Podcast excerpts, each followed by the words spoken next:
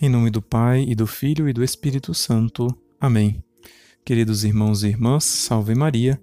Sou o Padre Reinaldo Satiro, do Instituto do Verbo Encarnado.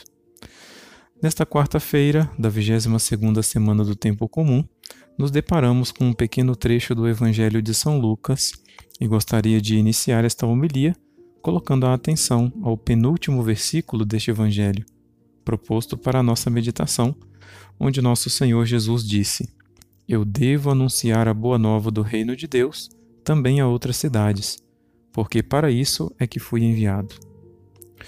O primeiro exemplo que podemos tirar desta afirmação é o da consciência que nosso Senhor tinha a respeito de sua missão. Ele diz: Devo anunciar a boa nova. É para isso que fui enviado. Nosso Senhor manifesta muita convicção a respeito desta missão e muita prontidão e generosidade para cumpri-la, como nós podemos perceber no próprio Evangelho.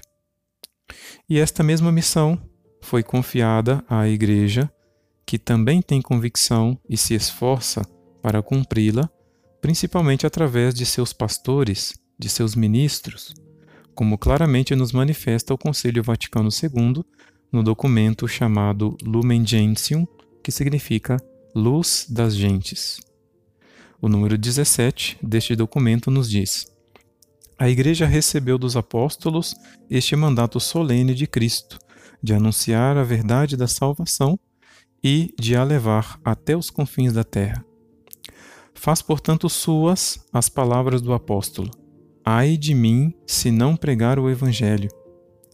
E por isso continua a mandar incessantemente os seus arautos até que as novas igrejas se formem plenamente e prossigam, por sua vez, a obra de evangelização.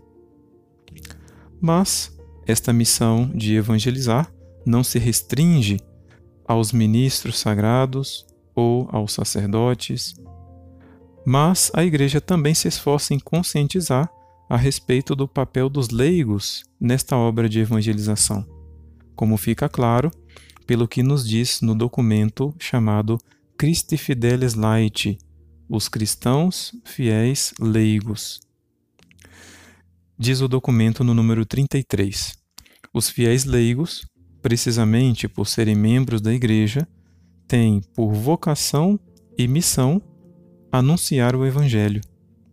Para essa obra foram habilitados e nela empenhados pelos sacramentos da iniciação cristã e pelos dons do Espírito Santo. Portanto, irmãos, Anunciar o Evangelho não é um privilégio de poucos, mas sim é um dever de muitos. E como o mundo de hoje está precisando que sejamos conscientes desta missão e generosos para cumpri-la como Jesus. Se analisarmos bem, o exemplo de Jesus proposto no Evangelho de hoje manifesta algumas características fundamentais deste anúncio que vale a pena considerar. Em primeiro lugar, trata-se de algo urgente. Nosso Senhor, no seu trabalho de anunciar o Evangelho, não tinha tempo nem sequer de descansar. Era uma cura atrás da outra, uma expulsão de demônios atrás da outra, passava por uma cidade atrás da outra, um trabalho incessante em que Jesus só parava para falar com o Pai, para os seus momentos de oração. E nós temos que ser conscientes que a urgência desta tarefa exige esforço, sacrifício, doação, dedicação e muito mais. E se isto já era urgente nos tempos de Jesus, quanto mais urgente é nos dias de hoje, onde as pessoas estão cada vez mais distantes dos valores do Evangelho. Portanto, é necessário que nós façamos todo este esforço, sacrifício, doação, dedicação, a exemplo de Jesus, para anunciar o Evangelho.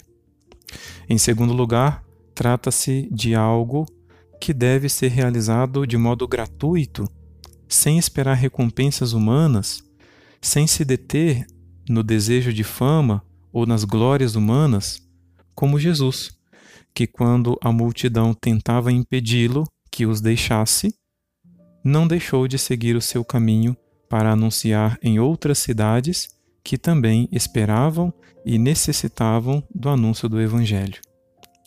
Por fim, trata-se de algo que devemos realizar de modo silencioso e eficaz, como Jesus, que arrastava a multidão mais com seus exemplos do que com as suas palavras.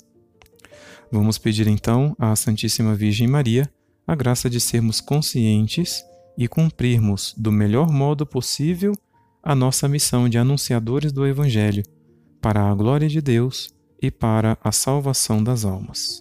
Assim seja.